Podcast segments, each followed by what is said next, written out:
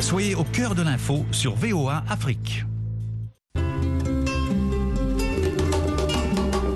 Foi et tradition, Vérité et doctrine le dialogue des religions. sur la voie de l'Amérique.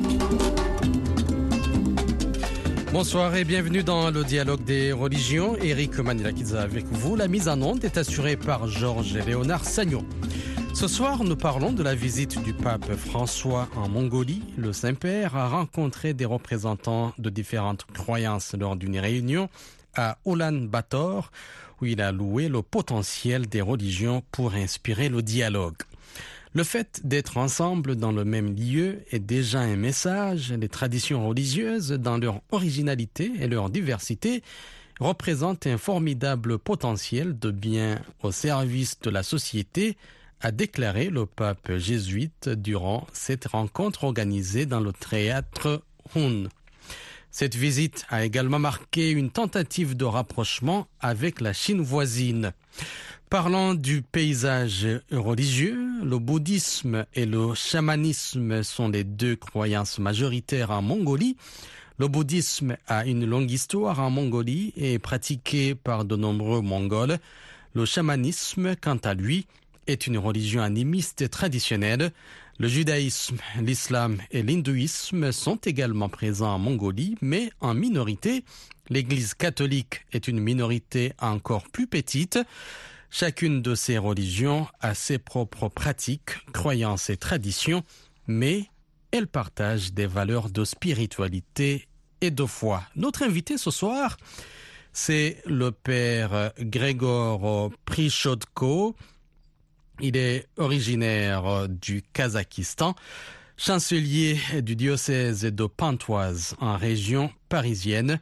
Il est docteur en droit canonique de l'Institut catholique de Paris et docteur en droit de l'Université Paris-Sud-Saclay, rattachant au laboratoire droit et société religieuse. Il est chargé de cours à la faculté des sciences sociales, d'économie et de droit de l'Institut catholique de Paris. Il est maître en liturgie et spécialiste de l'histoire de l'Église particulièrement en Asie centrale et en Europe de l'Est. Bonsoir mon père. Bonsoir Rick, bonsoir à tous euh, et merci beaucoup de votre invitation. Merci d'être là avec nous. Toute visite pastorale du pape et pas seulement François, mais depuis Jean-Paul II est marquée par le dialogue interreligieux, n'est-ce pas? Pouvez-vous nous expliquer l'importance du dialogue interreligieux, en particulier dans des régions comme la Mongolie avec une diversité religieuse? Alors, il est vrai que chaque rencontre entre les différents euh, représentants ou leaders des, religions d'un pays ou euh, même au niveau mondial, euh, c'est une nouvelle étape dans la compréhension justement du rôle du facteur religieux pour la formation des sociétés et du rôle de la spiritualité pour l'évolution de la société moderne. Bien évidemment, cette initiative de pape de rencontrer les représentants des différentes religions au théâtre Hun ou Un, si, si, on prononce à la française, euh, en, Mong en, Mongolie, on peut vraiment qualifier comme un événement historique comme chacune de ces rencontres. En plus, l'histoire euh, des religions en Mongolie euh, s'y prête puisque euh, déjà au temps de Genghis Khan, le fondateur de l'État mongol, de l'Empire mongol en 1206. Donc déjà dans ces lois, il déclare la tolérance religieuse malgré une religion officielle qui était un monothéisme lié euh, donc à la vénération du ciel, le tangrisme et aux pratiques euh, euh, ch chamaniques, la vénération des ancêtres. Mais il y a eu vraiment une tolérance religieuse vis-à-vis -vis de toutes les autres religions qui étaient déclarées par la loi appliquée dans l'Empire mongol. Donc, euh, euh, l'État mongol actuel, l'État mongol moderne, euh, lie beaucoup son histoire et même identité nationale à la figure de Genghis Khan, donc le premier empereur de l'État mongol, qui est effectivement aussi prône actuellement cette tolérance religieuse, malgré que la majorité, bien évidemment, des habitants sont des bouddhistes.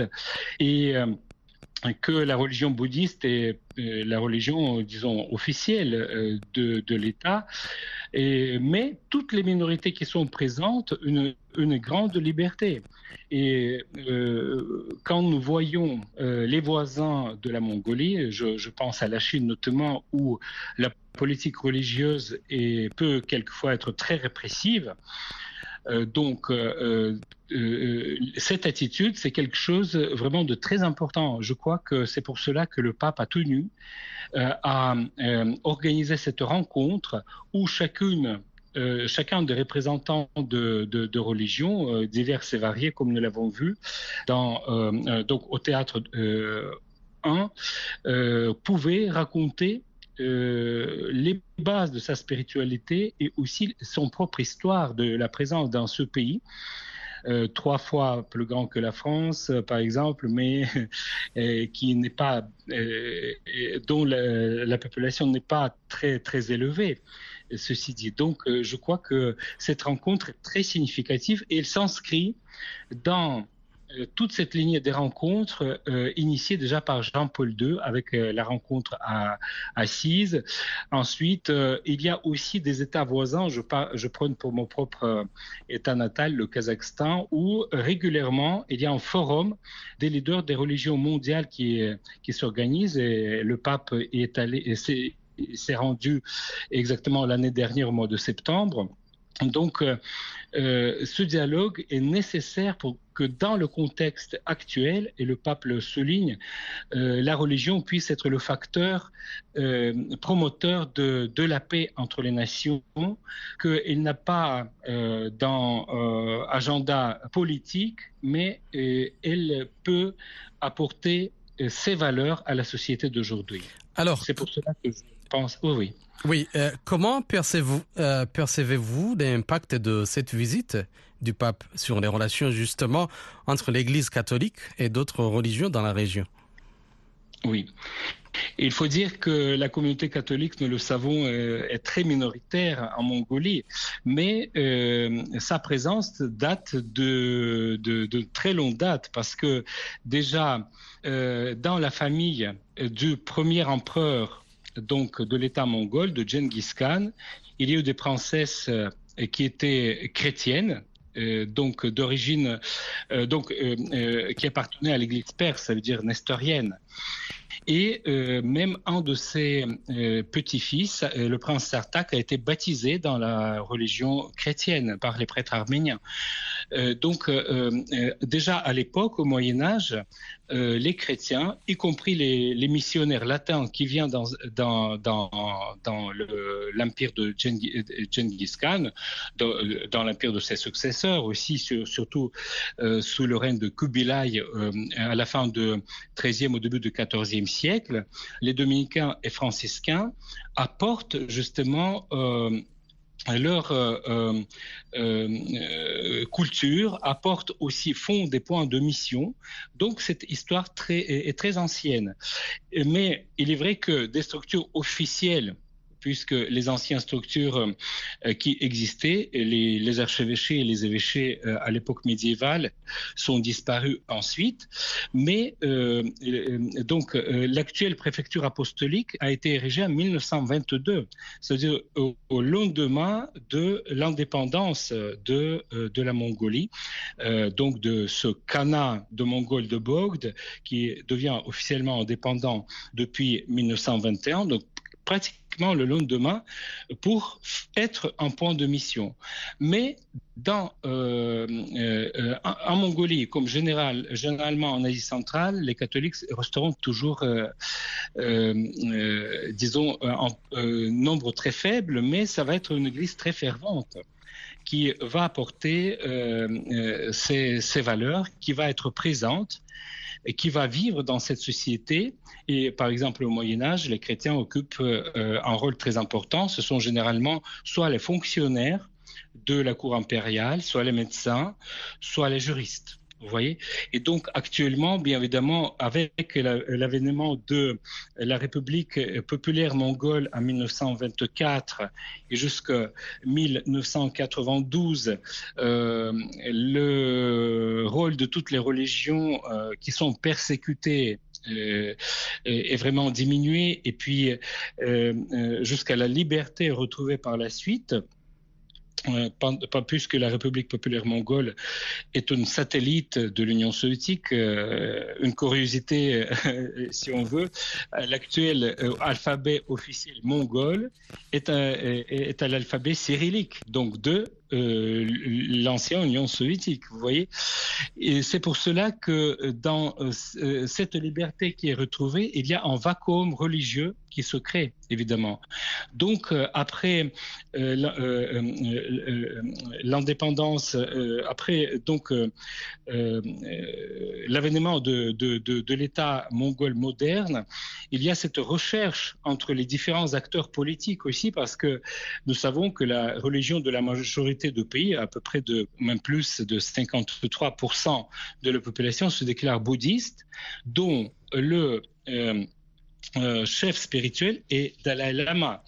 Et nous savons très bien que euh, malheureusement, en Chine, il y a des graves tensions par rapport même à la figure de Dalai Lama qui prône bien évidemment l'indépendance de Tibet et, et, même le sans-siège dans ses relations avec on va, Chine. On va parler justement de, de la Chine euh, tout à l'heure, mais voudriez-vous partager, euh, par exemple, votre euh, perspective sur la manière dont les pratiques religieuses en Mongolie peuvent coexister et interagir avec les autres croyances présentes dans le pays? Absolument, absolument. Donc, actuellement, nous savons que euh, euh, euh, donc, euh, le bouddhisme a été imposé par la loi sur les religions, sur les, par, par, une loi sur les religions au mois de novembre 1993 comme la religion des, de, la majorité des citoyens. Donc, euh, ce bouddhisme est, c'est une euh, variété, si j'ose dire, de bouddhisme tibétain, parce que on parle même des bouddhismes, si on veut, mais qui reconnaît Dalai Lama comme le chef spirituel, mais imprégné par la culture locale, culture nomade, euh, mongole. Il existe aussi la plus ancienne des religions qu'on appelle le tangrisme. Tangri, c'est le ciel, un ancien mongol. Donc c'est une religion monothéiste qui consiste donc en vénération euh, adoration du ciel. Et la figure d'ailleurs de l'empereur mongol était toujours liée à euh, cette, euh, cet aspect divin du ciel, d'où l'empereur tirait d'ailleurs sa légitimité dans toutes ses lettres. Il disait que euh, je suis euh, l'empereur euh, céleste, etc. Donc voilà. Et cette religion très ancienne est liée aux pratiques chamanistes et elle est aussi très présente en Mongolie et c'est la plus ancienne des religions.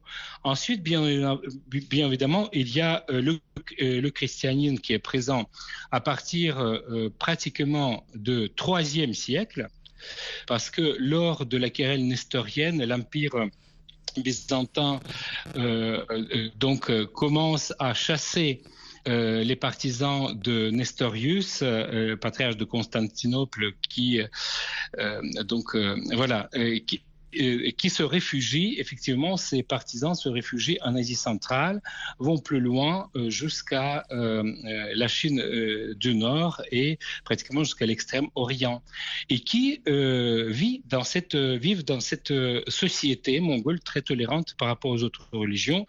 voilà.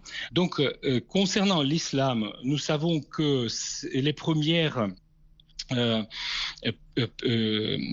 indications sur la présence de l'islam sont attestées au moins à partir de milieu du XIIIe siècle. C'est le grand voyageur dominicain Guillaume de Robrouck qui nous rapporte cette présence quand il va voir la cour du Grand Khan. Donc l'islam est aussi présent. Actuellement, l'islam est la religion surtout de la minorité kazakh, de la diaspora kazakh. Euh, qui est présente en Mongolie voilà, en faisant anciennement le parti de, même empire mongol. donc, il y a aussi dans la partie occidentale de la Mongolie une forte présence de la minorité, kazakh qui traditionnellement sont musulmans. Actuellement, après cette euh, liberté religieuse officiellement annoncée en 1993, euh, il y a aussi d'autres religions qui sont venues, notamment euh, les, églises évangélistes, qui sont très prosélytes, il faut le dire. voilà. Mais aussi d'autres religions ou mouvements religieux euh, sont présents comme euh, les témoins de Jéhovah, comme les, euh, les mormones, comme aussi d'autres minorités qui relèvent plutôt des mouvements religieux qui, dans certains pays, pourraient être considérés comme les dérives sectaires. Nous le savons que en France, par exemple, c'est une grande question de trouver même la formulation qui pourrait qualifier certains mouvements euh, aux, dérives sectaires, mais toutes ces religions actuellement cohabitent en paix. Cela, il faut le dire. Bien évidemment, euh, il y a le contrôle de l'État, mais qui est plutôt favorable et euh, dans la manière de développement de, des activités communes, notamment en ce qui concerne le service social. Mhm. dans la société mongole. Oui, vous suivez le dialogue des religions sur VOA Afrique.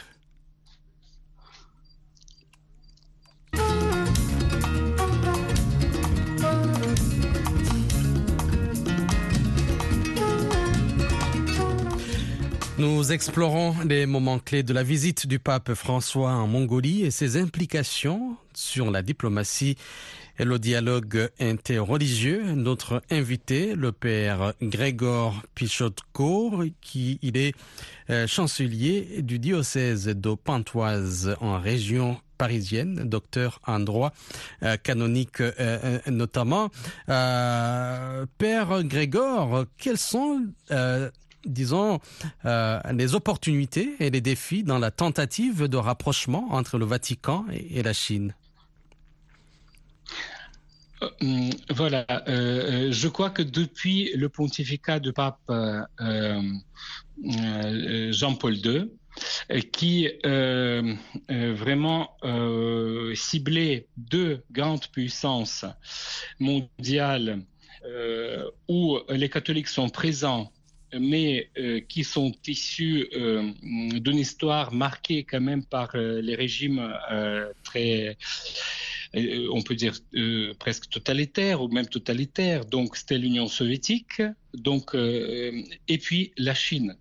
Le pape lui-même n'a pu jamais aller ni en Union soviétique ni en Chine. Et ensuite, il, a réussi à venir dans certains pays euh, de l'ancienne Union soviétique, dont faisait partie la Lettonie, Lituanie, le Kazakhstan, etc., en, Ukraine notamment. Mais euh, la Chine, c'était toujours... Euh, les relations étaient toujours bien évidemment très compliquées puisque la politique de la Chine concernant les religions, notamment l'Église catholique qui euh, actuellement dénombre, on ne sait pas exactement parce que euh, il n'y a pas de recensement officiel, bien évidemment, dans, dans ce pays euh, assez hostile aux religions en général, mais à peu près 12 millions de catholiques. Et donc, bien évidemment, le pape ne pouvait pas négliger, ne peut pas négliger cette, cette communauté très grande. Je crois que justement, son voyage en Mongolie, le pays voisin de la Chine, euh, où il envoyait euh, des messages. Euh, je dirais qu'entre les lignes, il pouvait lire que certains messages ont été adressés, y compris au gouvernement chinois, en disant qu'il ne faut pas avoir peur de la présence catholique, que ce n'est pas une sorte d'invasion d'une puissance étrangère, mais que la communauté catholique pouvait jouer un rôle important justement dans le développement actuel de ce pays. Bon, on sait que le développement économique est, fulminant. Euh, voilà. Euh, justement, quelles, sont, quelles sont les implications à long terme de cette visite du pape en Mongolie pour euh, la diplomatie internationale et le dialogue entre les religions? Oui. Donc, euh, euh, on sait que euh, l'année dernière, le gouvernement chinois et le Vatican ont, signé un accord sur la question épineuse de la nomination des évêques mais euh, d'accord qui était très critiqué. On sait que en pratique, le gouvernement chinois n'a pas toujours respecté euh, les, euh, cet accord que l'Église continue à être détruite, qu'il y a toujours la chasse aux chrétiens qui étaient fidèles à l'Église de Rome et ne voulaient pas fréquenter l'Église populaire chinoise, euh, les relations sont toujours très difficiles. notamment concernant par exemple les relations avec les bouddhistes et avec Dalai Lama euh, le Saint-Siège a dû renoncer à plusieurs reprises de rencontrer, le pape a renoncé euh, à plusieurs reprises de euh, rencontrer le Dalai Lama, juste parce que la Chine menaçait le Saint-Siège avec donc certaines mesures qui seraient prises contre les chrétiens notamment parce que cela touche à une sensibilité politique de, de l'État chinois actuel. Mais à mon avis, le Saint-Siège ne délaisse jamais euh, de euh, jouer sur euh, les, d'envoyer des messages et de tenir, parce qu'on on sait qu'il n'y a pas de relation diplomatique non plus entre le sans-siège et la Chine, mais le sans-siège ne change jamais sa position. Parce que il y a des messages qui sont envoyés régulièrement, notamment de la Mongolie, le pays voisin, où on peut voir que la Mongolie, qui est bien évidemment très ouverte vers la Chine.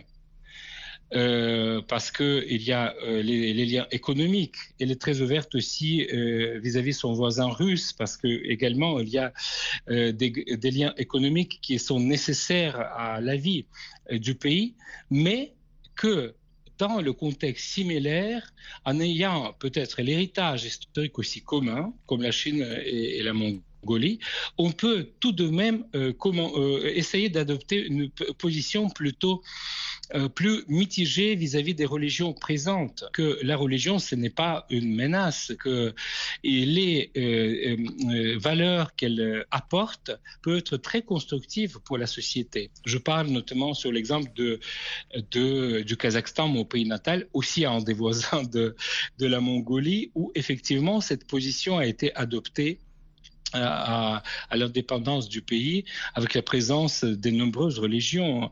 Et euh, cette euh, euh, cohabitation paisible et notamment justement dans les tensions qui pourraient être provoquées par le contexte politique, la religion jouait le rôle de celui qui, qui apporte la paix et non pas de facteurs de religion ou d'influence étrangère, etc. Ce que peut être euh, euh, quelquefois récriminé par le gouvernement chinois vis-à-vis notamment de la religion catholique.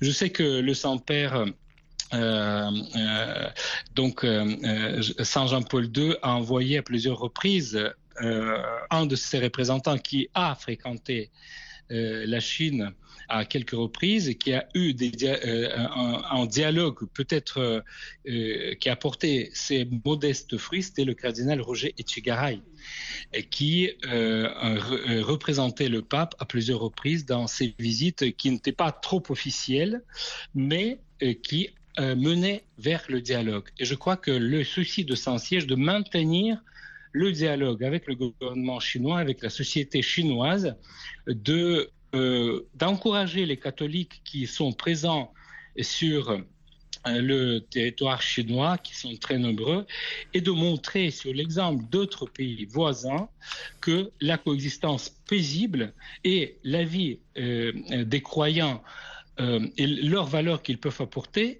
ce n'est pas un danger pour une unité nationale politique, mais au contraire quelque chose qui peut apporter des valeurs universelles pour tous. Merci mon père. Euh, le temps euh, que on, a pour cette émission vient malheureusement de prendre fin. On aura euh, compris que le dialogue interreligieux peut contribuer à promouvoir la paix et la compréhension mondiale. Si les responsables des nations choisissaient la voie de la rencontre et du dialogue avec les autres, ils contribueraient de manière décisive à mettre fin au conflit qui continue continue à faire souffrir tant de peuples, a dit le pape François.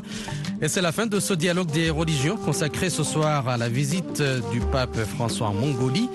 Un déplacement axé sur la diplomatie et le dialogue interreligieux. Merci beaucoup au père Grégor Kichotko qui nous a aidé à comprendre cette visite en Mongolie. Merci à Georges Léonard Sagno qui assure la mise en onde. Eric Manila qui a été avec vous. Je vous souhaite une excellente soirée. À la prochaine.